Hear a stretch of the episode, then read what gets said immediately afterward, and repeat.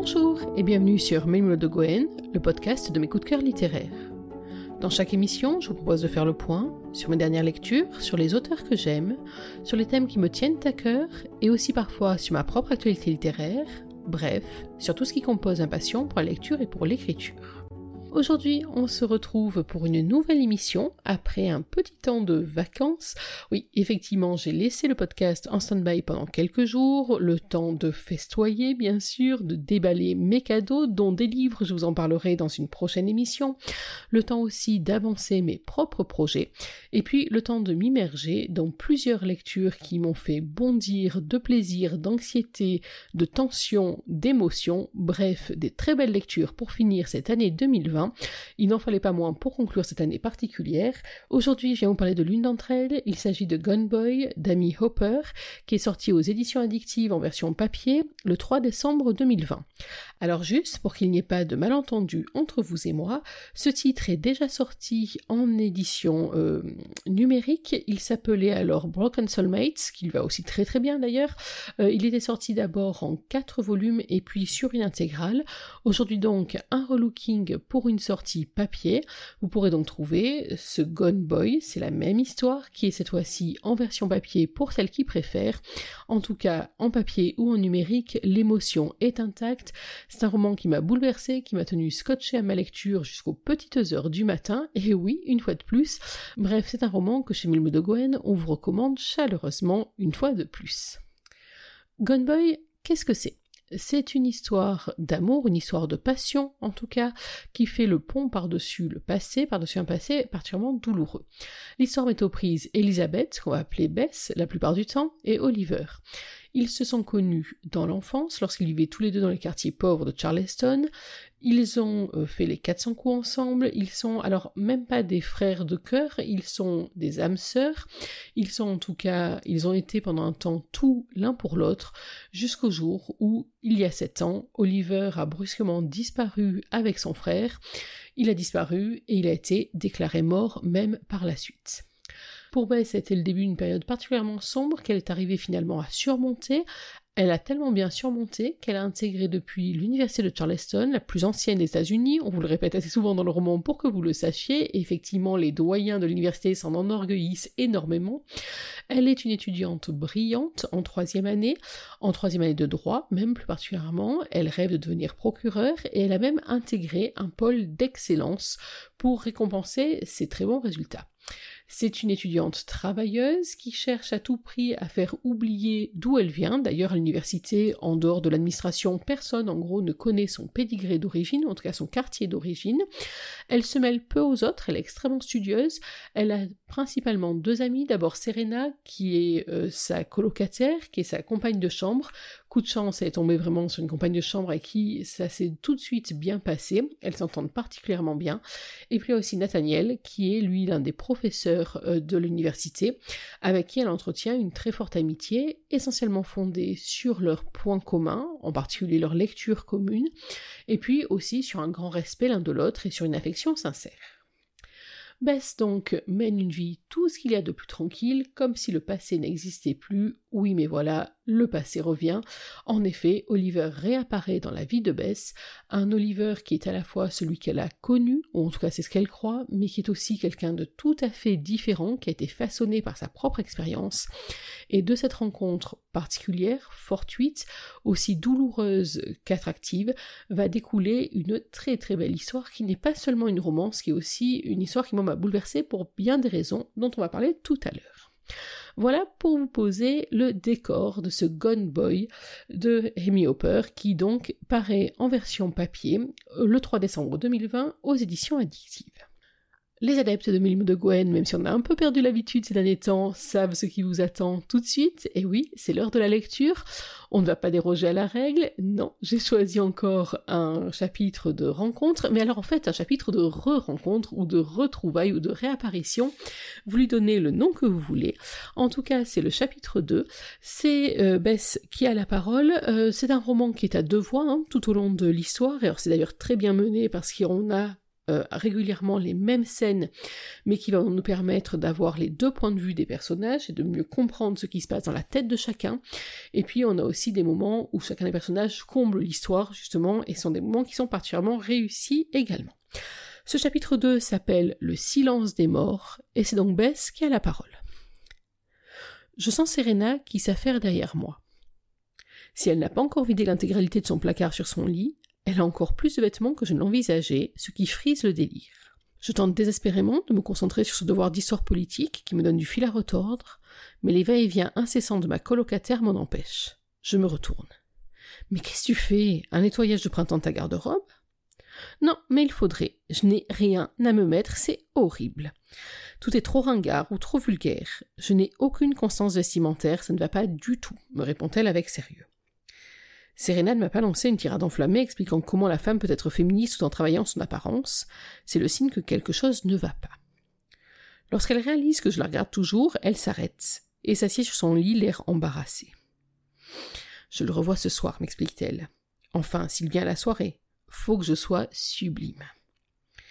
Serena, tu serais sublime avec les robes à carreaux de ma grand-mère sur le dos, je ne m'inquiète pas, lui rétorquai-je sincèrement.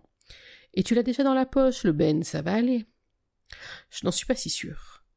Tu es certaine que tu ne veux pas venir? Pour me prêter main forte, au moins. Ou pour trouver quelqu'un toi-même. Je sais que les étudiants ne t'intéressent pas. Toi, tu préfères taper dans le corps professoral. Mais sait-on jamais? J'adore Serena. Cumuler meilleure amie et colocataire est une aubaine. Mais quand elle a une idée en tête, elle ne lâche pas l'affaire tant qu'elle ne t'a pas pressé comme un citron. Arrête avec ça. Tu sais bien que je ne couche pas avec Nathaniel. Il enseigne l'éthique en cours de droit, ce n'est pas lui qui va se taper une étudiante. Et moi non plus, je ne ferai jamais ça. Tu devrais, lança avec un sourire espiègle.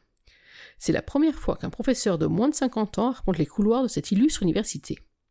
Beau gosse, qui plus est. D'ailleurs, j'essaie de me renseigner, mais je n'ai toujours pas réussi à prendre son âge. Pas plus de trente ans, c'est sûr. Le regard malicieux de Serena me fait fondre. Je ferme mon ordinateur, me lève et me dirige vers la montagne de fringues qui trône sur son lit. Un peu pour couper court à la conversation, un peu pour être sympa, j'examine consciencieusement toutes ces robes. J'en repère une, assez sexy pour mettre en valeur les formes indécentes de ma copine, mais pas trop suggestive non plus. Je l'attrape et la lutin. Tu mets ça, point, n'essaye même pas d'argumenter. Serena se tait et va se changer notre salle de bain. En me rasseyant à mon bureau, je me fais cette réflexion. Si on n'avait pas la chance d'avoir notre propre salle de bain, comme c'est le cas dans d'autres campus, Serena rendrait fou tout notre étage vu le temps qu'elle y passe. Les paradoxes de cette fille continuent de me fasciner, même après trois ans. Les personnes médisantes, qui ne la connaissent pas, aiment la croire superficielle, alors que c'est peut-être la personne la plus fine d'esprit qu'il m'était donné de rencontrer. Et elle sait autant travailler son style que se faire respecter. Cette fois-ci, Serena se révèle rapide. Dix minutes plus tard, elle est sur le pas de la porte. La main sur la poignée, elle s'arrête et se retourne vers moi. Chérie, je laisse couler pour cette fois-ci. Mais tu ne rateras pas la soirée des Kappa Sigma ce week-end, je te préviens. Je souris, consciente qu'effectivement, je n'y couperai pas. Non, promis. Amuse-toi bien avec ton Ben. Le silence revenu dans notre chambre me fait penser que je vais peut-être finir mon devoir avant que la nuit ne tombe. Ou pas. Je n'ai pas le temps de taper deux lignes que l'on frappe à la porte. Qu'est-ce qu'elle a encore oublié? Ses clés, j'imagine. J'ouvre le battant. Ce n'est pas Serena. Je regarde l'homme qui se tient devant moi. Je le regarde, mais mon esprit ne comprend pas ce que je vois. Je le regarde, et le temps semble s'être arrêté. Les battements de mon cœur, le sang dans mes veines, tout s'est figé en moi. Il est parfaitement immobile, le corps droit, les yeux fixés sur moi. Il ne dit rien, J'observe avec attention les traits de son visage. Non, c'est pas possible. Je ne peux que me tromper. Je n'arrive pas à détourner le regard, et tandis que mon cerveau redémarre lentement, la panique s'empare de moi. Comme un raz-de-marée, elle me terrasse. Je recule de quelques pas tandis que lui avance. Il est maintenant dans ma chambre, et un étau enserre ma poitrine. Je recule encore. À chaque pas que je fais en arrière, il en fait un en avant, jusqu'à ce que je heurte mon bureau. Puis il ouvre la bouche. Je suis désolé. Ces mots, si simples, n'ont aucun sens. Tout ça n'a aucun sens. Se pourrait-il que ce soit lui? Comment serait-ce possible? J'ouvre la bouche puis la referme en silence. Désolé, répète-t-il tout bas. L'homme qui se tient devant moi semble effectivement peiné. Exactement comme le gamin que j'ai connu il y a des années de ça, la tête haute, mais les yeux pleins d'une culpabilité sincère. J'essaye de reprendre mes esprits, de dire quelque chose, n'importe quoi pour éclaircir cette situation invraisemblable, mais mes lèvres tremblantes ne peuvent formuler une seule phrase complète. Au lit? articulai-je finalement avec peine. Il acquiesce un simple signe de la tête, et la réalité me frappe avec une intensité qui manque de me faire tomber à la renverse. Oliver se tient au milieu de ma chambre. Mon Oliver. Celui qui sept ans auparavant a disparu à tout jamais. Celui dont je visite la tombe au cimetière de la ville. Il est là, et pourtant il est mort. C'est lui, et à la fois ce n'est pas tout à fait lui. Je suis en train de fantasmer la présence dans ma chambre de mon ami disparu. L'hallucination est si réussie que je l'ai fait vieillir pour plus de vraisemblance. Il commence à s'approcher de moi. Cette fois-ci, je m'échappe du recoin où je suis coincé et m'éloigne. Lui aussi ouvre la bouche par moments, mais aucun mot n'en sort. Il semble chercher quoi dire. Il baisse la tête un temps, comme honteux, et fourre ses mains dans son sweatshirt. Le silence pèse comme un couvercle. C'est à lui de parler, de trouver le courage de m'expliquer ce qui se passe, de me convaincre que je ne rêve pas. Alors je me tais, mais ne lâche pas des yeux, de peur qu'il disparaisse. Lorsqu'il relève la tête et aperçoit mon regard perdu, il s'adresse enfin à moi. Bess, je suis désolé, vraiment, je. Ça doit être un choc, tu dois me croire, bafouille-t-il. Mort, tu veux dire? Le mot est sorti de ma bouche sans que j'ai eu le temps de le penser. Une colère sourde fait vibrer ma voix. Je m'assieds sur mon lit, enfin non, je me laisse plutôt tomber, et m'agrippe au matelas pour me maintenir à la verticale. Ma colère m'abandonne en même temps que mes forces. Mort, répétai-je dans un souffle. Oui, tu étais mort. Mais tu es vraiment là? Oui, je suis désolé. Désolé Sérieusement? C'est tout ce que tu trouves à dire? Oliver se tait. Il entame un mouvement dans ma direction, puis se ravise et s'appuie finalement à mon bureau. J'ai beau le regarder, je ne suis pas sûre de ce que je vois. Il avait quinze ans. Il n'a plus quinze ans. Il ressemble comme deux gouttes d'eau à celui que j'ai perdu, et pourtant tout chez lui est infiniment différent. Son corps n'est plus celui d'un ado, ses cheveux ont perdu ces légers reflets roux qui illuminaient son châtain, une barbe naissante habille son visage, mais ce sont ses yeux qui ont le plus changé. Ils se sont comme assombris. Je ne perçois plus le vert qui leur donnait une lueur douce. À la place, une obscurité est venue s'y loger. Oliver n'ayant pas l'air décidé à s'expliquer, je cherche une question parmi les mille qui se bousculent dans mon esprit. T'étais où? Là-bas. Là-bas où? En Amérique du Sud. C'est grand, l'Amérique du Sud. Depuis sept ans, tu vivais là-bas? Oui. Et tu n'as pas cru pertinent de passer un coup de fil, d'envoyer un mail, une lettre, un pigeon voyageur? C'est compliqué, souffle-t-il. Je dois avoir l'air en colère car il baisse la tête une nouvelle fois. Suis-je en colère? Je ne sais même plus ce que je ressens. J'expérimente pour la première fois de ma vie la sidération dans toute sa splendeur. Mes pensées rebondissent comme une balle de tennis enfermée dans une boîte. Mes mains sont moites. Au fond, je ne suis pas certaine de ne pas être tout bonnement tombée dans la folie. Le jour de son départ me revient soudain à l'esprit. Je me souviens de la rue dans laquelle nous étions, de son frère et de ses potes qui l'attendaient au loin en tapant des pieds. Je me rappelle lui avoir demandé une dernière fois s'il était sûr de lui, s'il ne pouvait pas juste refuser de partir. Faire passer de la drogue à la frontière du Mexique, c'était bien plus dangereux que n'importe quelles embrouilles dans lesquelles son frère l'avait embarqué jusqu'alors. Je me souviens de tout ça. Je le revois monter dans la voiture. Le reste n'est que supposition. Ton frère? demandait subitement. À la façon dont Oliver se redresse, autant qu'il prend pour répondre, au mouvement lent que sa tête dessine de gauche à droite, et surtout la tristesse que je vois passer subrepticement dans son regard, je comprends. Changer de sujet, obtenir une information concrète, c'est n'importe quoi. Quelqu'un sait que tu es là? Que tu es vivant? Non, personne. Et je préférerais que cela reste ainsi si tu veux bien. Pourquoi es-tu ici alors? Oli semble réfléchir, sincèrement, à la question. Pour la première fois, je remarque son cou. Un tatouage dépasse de son pull et court le long de sa nuque. De là où je suis, je ne discerne pas ce qu'il est censé représenter. Oliver ne répond toujours pas. Il s'assombrit encore un peu plus et se détache de mon bureau. Il semble hésiter, puis avance vers moi. Je suis désolé d'être venu, je n'aurais probablement pas dû. Je dois y aller. Je reviendrai. Promis. Avant que j'aie le temps de réagir, il est à la porte. Je me lève d'un bond pour le suivre, mais n'ose finalement pas. Oliver ne fait pas ça, criai-je désemparé. Mais la porte se referme sur lui. Il a disparu. Je reste un moment au milieu de ma chambre, interdite, puis cours à ma fenêtre. Je scrute les environs et finis par le repérer entre les arbres du parc. Il marche à grands pas. Il s'en va. Encore. Puis sa silhouette est engloutie par le feuillage dense des chênes. Le peu qui tenait encore en moi craque. Mes jambes, chancelantes, lâchent sous mon poids, et je glisse le long de la vitre jusqu'à me retrouver accroupi. J'éclate en sanglots. Oliver. Et voilà, la lecture donc de ce chapitre 2. Alors je suppose que vous avez compris pourquoi je l'ai choisi. Oui, d'abord parce que je suis toujours une accro au chapitre de rencontre et là de retrouvailles. Et puis parce que je trouve que dans ce chapitre, d'une part, on a qui se pose assez rapidement l'intrigue, en tout cas les éléments que l'on connaît à ce moment-là de l'intrigue. Et puis je trouve qu'on voit bien aussi dans ce chapitre toute l'intensité que Amy Hopper est arrivée à mettre tout au long du roman dans les confrontations entre ses personnages, dans ses descriptions je trouve que tous les mots sont parfaitement pesés, qu'il n'y a rien de trop, qu'il n'y a pas de digression inutile, que tout est parfaitement dosé. Bref, euh, je ne connaissais pas la plume d'Amy Hopper. Euh, je sais que ce roman, au moment où il est sorti, donc euh, en numérique et en épisode, avait été très très chaleureusement recommandé par Chloé Wilcox, ce qui pour moi, vous le savez certainement, vous qui suivez Melme de Gwen et le site et le podcast, est déjà un signe de très grande qualité. je n'avais pas eu le temps de le lire quand il est sorti en version numérique. Heureusement, j'ai pu rattraper euh, cette lacune. En tout cas, vraiment ce chapitre, je trouve qu'on rentre tout de suite dans l'intrigue et euh, au moment où je l'ai lu, je vous jure que je n'avais aucune envie de pouvoir reposer ce livre avant le mot fin. Euh, d'ailleurs, je vous l'avoue, c'est ce que j'ai fait.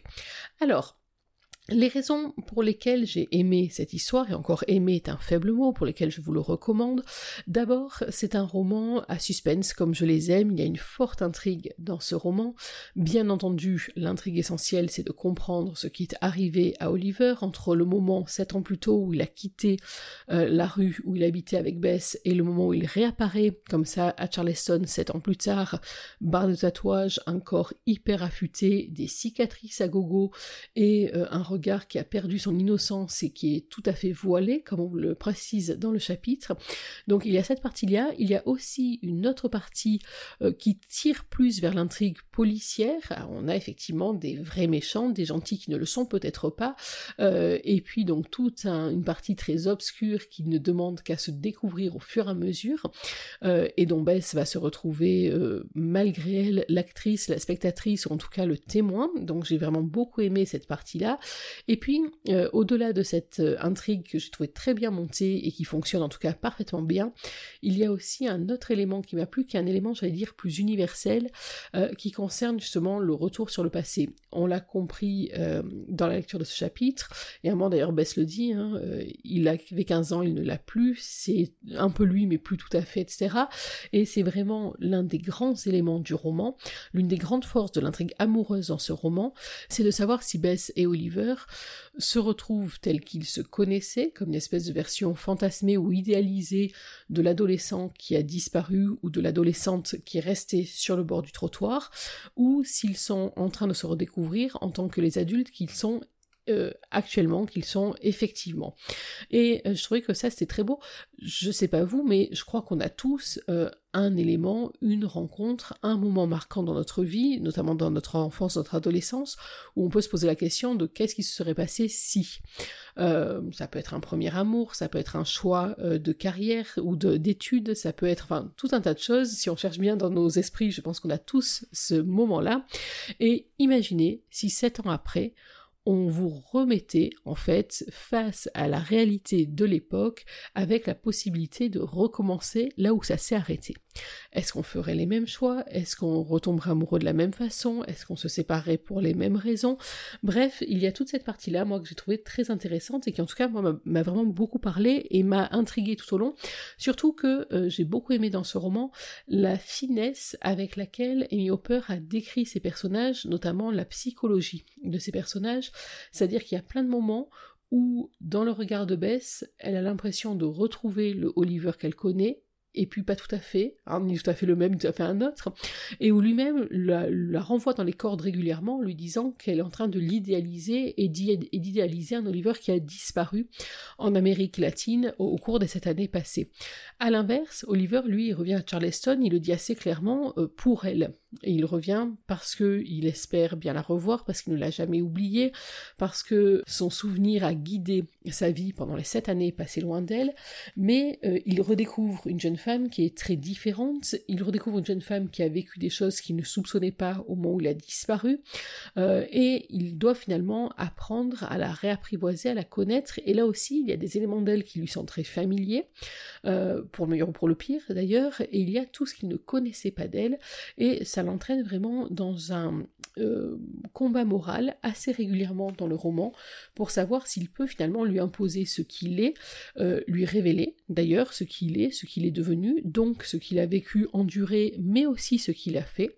Euh, plus que tout, il a peur de son regard, de son jugement, il a peur de ressentir chez elle de la déception, du rejet, du dégoût, de la peur peut-être, donc il y a tout ça. La raison voudrait donc qu'il s'éloigne d'elle, sauf que il n'est pas que raison loin de là et que son cœur, lui, en a décidé tout à fait Si tout au long de sa vie, et notamment les sept dernières années, il n'a pas pu l'oublier, c'est pas pour l'oublier alors qu'il a sous les yeux de nouveau. Et même chose pour Bess, alors je sais, je vous l'ai dit au démarrage, hein, Bess fait des études de droit, elle se destine à être procureur. Elle se doute bien que pendant les sept années qu'Oliver a passé loin d'elle, il a fait des choses qui ne sont pas forcément tout à fait tolérée par la loi. Elle ne sait même pas d'ailleurs si ce n'est pas encore le cas, parce qu'il faut savoir que Oliver revient avec des moyens financiers qui ont l'air très très confortables, or l'argent ne tombe pas du ciel, c'est bien connu, donc d'où vient cet argent? Qui sont les personnes qui le recherchent, les personnes qui le protègent, les personnes qu'il rencontre aussi et qu'elle ne connaît pas? Bref, toute cette interrogation-là euh, secoue, baisse régulièrement. Est-ce que ça elle peut être compatible avec son futur métier de procureur? Vous imaginez bien quand même, l'un et l'autre côté de la loi, ça peut être compliqué. Et en même temps, elle se retrouve totalement tiraillée entre d'une part ce choix de carrière, les idéaux qui vont avec, mais aussi la rigueur morale qu'elle qu'elle y glisse, et cette passion absolument dévorante, et cette absolue frayeur de revoir à nouveau partir Oliver. Bref, c'est une romance qui est très complexe, et puis je vous disais, moi, ça m'a beaucoup parlé sur euh, cette euh, deuxième chance, chance ou malchance d'ailleurs. Est-ce que le passé vraiment doit être revécu? Est-ce qu'il est bon de revivre le passé, de donner une deuxième chance aux événements qui sont finis? Ou est-ce que le destin a finalement bien fait les choses et que euh, s'il a séparé des personnes, c'est parce qu'il savait parfaitement que c'était au mieux pour chacun? Bref, toutes ces questions-là m'ont euh, tenu en haleine tout au long de ma lecture. Autre élément qui m'a tenu en haleine, c'est la maîtrise de la tension sensuelle, sexuelle entre les deux personnages. Ils se sont quittés amis, avec peut-être un petit peu plus, mais en tout cas ils sont quittés au début de leur vie adolescente. Ils se retrouvent alors qu'ils sont déjà des adultes. Euh, et à ce moment-là, donc sept ans a passé, les expériences se sont euh, accumulées pour l'un ou pour l'autre. Et euh, il y a dans cette redécouverte toute une autre dimension ils se sont quittés à l'âge des premiers flirts, s'ils se retrouvent à l'âge où on vit les choses, où on va au bout de ses envies, de ses fantasmes, de ses idées et de son désir. Mais est-ce que c'est pas un peu contre nature euh, d'aller au bout de son fantasme pour quelqu'un qui a été aussi proche? C'est pour ça qu'au début de ma présentation, j'ai pas voulu employer ce terme de frère de cœur parce que ça aurait été vraiment trop trop bizarre. Mais en tout cas, euh, que ça soit dans cette redécouverte, dans cette espèce de retenue par rapport à ce qu'ils ont été l'un pour l'autre en tant qu'enfants, ou dans tout ce qui les retient l'un et l'autre, ça fait que la passion ne peut pas s'exercer immédiatement et que pourtant la tension sensuelle monte au fur et à mesure et c'est extrêmement bien rendu, vraiment il y a beaucoup de talent dans la plume des myopeurs, mais en tout cas elle m'a totalement embarqué. Et puis euh, j'ai beaucoup aimé aussi dans ce roman la façon je vous disais tout à l'heure, dont on a cette deuxième chance du passé, et puis la façon finalement dont on peut par moments se servir du passé comme un jalon euh, des moments perdus. Alors, sans vous spoiler, mais il y a deux euh, passages dans ce roman qui m'ont particulièrement touché, bouleversé. Il y a d'abord une fête foraine. Quand vous serez dans votre lecture, vous penserez à moi. La fête foraine qui était celle qu'ils avaient l'habitude de fréquenter en tant qu'enfants, euh, mais avec les moyens de l'époque, avec leur regard de l'époque, avec leur crainte de l'époque, et ils vont s'y retrouver à nouveau. Et il y a dans ce moment-là quelque chose à la fois de très touchant, plein de mélancolie, plein aussi de douceur. Les souvenirs qu'on confronte au moment présent, et puis il y a une tension à ce moment-là, quelque chose de brûlant entre les deux personnages, je trouvais ça absolument génial. Et puis un deuxième passage, euh, vous savez que pour les Américains, le bal de promo, c'est quelque chose d'hyper important, bien entendu, ils n'en ont pas vécu, et il y a un moment qui va être un peu leur bal de promo à retardement, et j'ai trouvé ce moment là aussi tout en maîtrise, mais en tout cas extrêmement bien réussi et qui tape en plein cœur. Bref, une très belle réussite.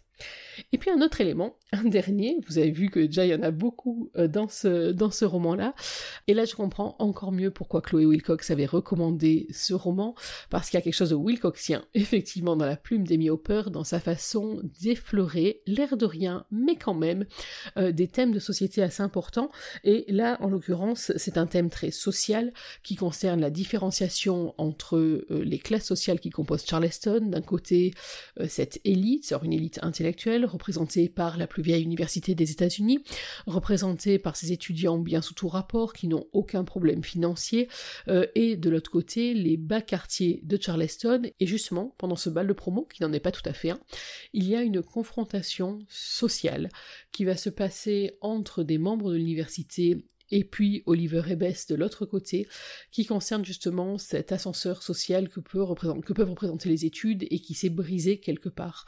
Euh, le fait qu'il y ait pratiquement aucun enfant issu des classes défavorisées dans les grandes écoles américaines, on pourrait même le projeter ailleurs, hein, bien entendu, et le fait de ce regard un peu hautain de cette classe dangereuse portée par les élites, euh, en oubliant que bah, y a aussi une réalité qu'ils ignorent complètement et qu'il y a une société à deux vitesses, d'un côté euh, les favorisés intellectuellement, financièrement, qui ont des perspectives d'avenir fort importantes qui s'ouvrent à eux, et de l'autre côté ceux qui restent au bord du chemin. Donc un petit aspect là-dessus social. Alors c'est pas euh, un roman militant, hein, loin de là, mais c'est vrai que j'ai beaucoup aimé retrouver donc ce, petit clin d'œil, cette petite piqûre de rappel qui le fait bien, qui vient à différents moments du roman euh, sur justement quels sont les moyens euh, des enfants des quartiers favorisés pour s'en sortir. Et j'ai trouvé que c'était tout à fait intelligent et parfaitement bien mené, et que ça venait encore enrichir un roman qui déjà ne manquait pas de points très très positifs. Bref, vous l'aurez compris, c'est encore un coup de cœur pour moi, c'est donc Gone Boy, anciennement Broken Soulmates, de Amy Hopper, aux éditions addictives, c'est sorti en version papier le 3 décembre 2020, et chez Milmo de Gwen, on est très très fan, et évidemment, on va suivre de très près la plume de Amy Hopper et ses prochaines sorties. Voilà, il est temps pour moi de conclure cette émission. J'espère que vous avez pris autant de plaisir à la suivre que j'en ai pris à la composer. Nous, on va essayer de reprendre un rythme de croisière plus normal, entre deux réveillons et euh, trois moments de détente en famille ou entre amis. Bref, on se retrouve nous dans quelques jours pour parler d'une autre lecture euh, que j'ai finie là aussi il y a euh, quelques heures, là pour le coup. oui, on va faire quelques lectures édition addictive ces temps-ci pour rattraper mon retard et puis après, on commencera la nouvelle année avec d'autres lectures, avec des romans euh, des suites, puis des romans euh, inconnus. Euh, entre autres, je vous parlerai de ce que j'ai reçu à Noël, mais ça sera pour une autre émission. Et puis, et puis aussi dans une des prochaines émissions, je ferai le point avec vous sur là où j'en suis de mes projets littéraires, parce que vous avez peut-être remarqué que ça fait un certain temps que je ne vous ai pas proposé d'autres pépites, même pas de bonus, rien du tout à se mettre sous la dent, mon dieu, c'est une honte. que si tout va bien, ça devrait changer dans les mois qui arrivent, en tout cas je m'y emploie de toutes mes forces, avec sans doute même des grosses surprise, mais ça, on en parlera dans une des prochaines émissions. En attendant, n'oubliez pas qu'une journée sans lecture, c'est une journée à laquelle il manque quelque chose. Alors dans l'attente de notre prochaine émission, je vous souhaite de prendre soin de vous, d'être heureux, et surtout n'oubliez pas, lisez. Bye bye